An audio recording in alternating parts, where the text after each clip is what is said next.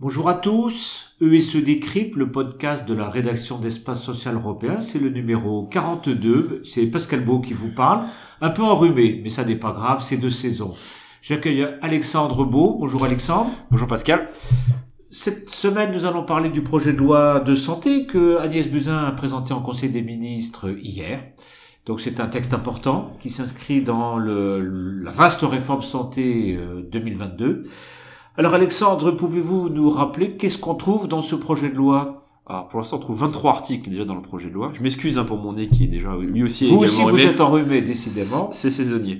Voilà, donc 23 articles. Mais nous sommes vaccinés, Alexandre. Euh, vous et moi. Oui, on est vaccinés, on est vaccinés, voilà. et c'est efficace. Euh, donc 23 articles euh, donc dans ce projet de loi, quatre chapitres. Euh, rapidement, le premier sur les questions des formations euh, et de formation initiale et continue des professions médicales. Le deuxième, c'est sur l'offre de soins de proximité. Le troisième, c'est sur la transformation numérique. Et enfin, la quatrième, sur un vaste sujet qui s'appelle les mesures de simplification vaste sujet administratif. Alors, sur les formations, Alexandre, je pense qu'il faut peut-être rappeler euh, bah, la fameuse ah. réforme des études médicales. Oui. Alors, qu'est-ce que prévoit le gouvernement? Alors, c'est vrai que euh, le raccourci serait de dire qu'il est la fin du numerus clausus et que donc on est sur, un, je dirais, un dispositif un peu open bar. C'est un peu plus complexe que ça et un peu plus cadré que cela. Concrètement, les étudiants, les futurs étudiants en médecine s'inscriront comme l'ensemble des étudiants dans le cadre de Parcoursup, la plateforme euh, numérique d'étapes d'inscription dans les facultés. Euh, là où il y a une différence et là où il y a, je dirais, un, verrou hein, qui, qui, est installé, c'est c'est-à-dire que les universités en droite ligne, enfin excuse-moi, en lien directement avec les ARS, vont définir en gros les contingents nécessaires dans chacune d'entre elles et euh, liés notamment aux capacités de, de réception des, des, étudiants, mais aussi aux, besoins, aux besoins identifiés par l'ARS pour les générations à venir. Donc ce n'est pas spécialité. Voilà, ce n'est pas tous les étudiants en médecine seront médecins. Non, l'idée, hein, parce que parfois on a ça, on entend ça euh, sur les réseaux sociaux. Bah, c'est alors c'était une crainte qu'on avait au départ dans la présentation du programme G en, en septembre, mais en fait ils vont pas faire comme les Italiens qui, nos amis italiens, qui eux ont, fait vraiment un numerus clausus, ont fait sauter ça, mais de manière pure et simple, et, sans contrôle derrière, ce qui fait que en, Italie, euh, paradoxe, on, trouve des, médecins chômeurs, ce qui, est, ce qui, ce qui en France ferait sauter, euh, bon dire tout le monde, mais ça, n'existera pas parce que l'idée, c'est justement, c'est de, répondre aux, aux challenges démographiques de demain. Et donc les ARS qui sont au courant des données et ont des, des modèles de projection savent quels sont les besoins sur quel territoire, à quelle échéance. D'accord. On parle des CPTS d'un mot quand même, c'est un sujet important pour nos auditeurs. oui, tout à fait. Hein bah, ça veut dire quoi CPTS, Alexandre Alors bah, bah, Je pense qu'on va peut-être le connaître à force, c'est les communautés professionnelles territoriales de santé. Voilà, c'est un, euh, jargon ça. Hein. bon. Alors, on espérait que le gouvernement change de nom, mais finalement non. On verra bien. C'est bah, pas très euh, digeste. Non, voilà. En fait, si, si vous voulez, l'article 7 de ce projet de loi tel que présenté au Conseil des ministres euh, reprécise le fait qu'une négociation conventionnelle est en cours au niveau de la CNAM et des syndicats euh, médicaux. Euh, la subtilité, et c'est toujours un peu une bataille de gouvernance, souvent dans notre système français, mais les CPTS, à l'origine, est un dispositif ARS. Euh, la négociation conventionnelle faisait rentrer la CNAM euh, dans, le, dans le giron. Logique, vous me direz, parce que la médecine de ville relève de, la, de la, CNAM et des, des caisses primaires d'assurance maladie plutôt que des ARS.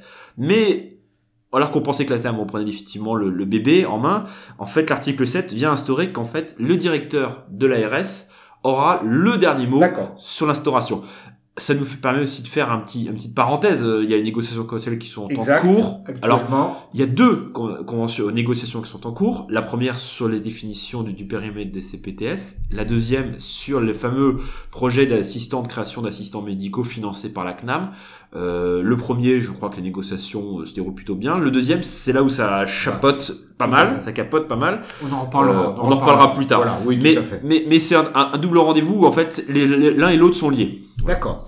Euh, la réorganisation des hôpitaux ah. locaux, hein, c'est le chapitre 2, l'offre hospitalière de proximité. Donc on va changer le statut des, de nos centres hospitaliers ils vont devenir des hôpitaux de proximité. Oui, alors en fait, c'est tout simplement une réorientation des missions des, des, des, différents services hospitaliers euh, existants sur le territoire, avec ce concept qu'on appelle la gradation des soins, ce qui, ce qui veut dire concrètement en jargon pratique que euh, selon le, le, besoin de l'épisode de soins de la personne, il n'est pas nécessairement euh, obligatoire d'aller à un CHU si on a une grippe Plutôt, l'idée c'est de reconcentrer les grands pôles hospitaliers sur des exercices de pointe et déléguer un certain nombre de tâches à des hôpitaux euh, qu'on appellera de proximité, qui sont en fait euh, ce qu'on peut trouver parfois dans les modèles nordiques ou euh, nord-américains, ce qui sont en fait des, des centres de santé qui sont euh, mix, sont des épisodes mix, Des gros entre- centres, des gros centres. voilà, voilà, qui sont là pour notamment pallier des, des déficits de médecine ville dans certains Ok.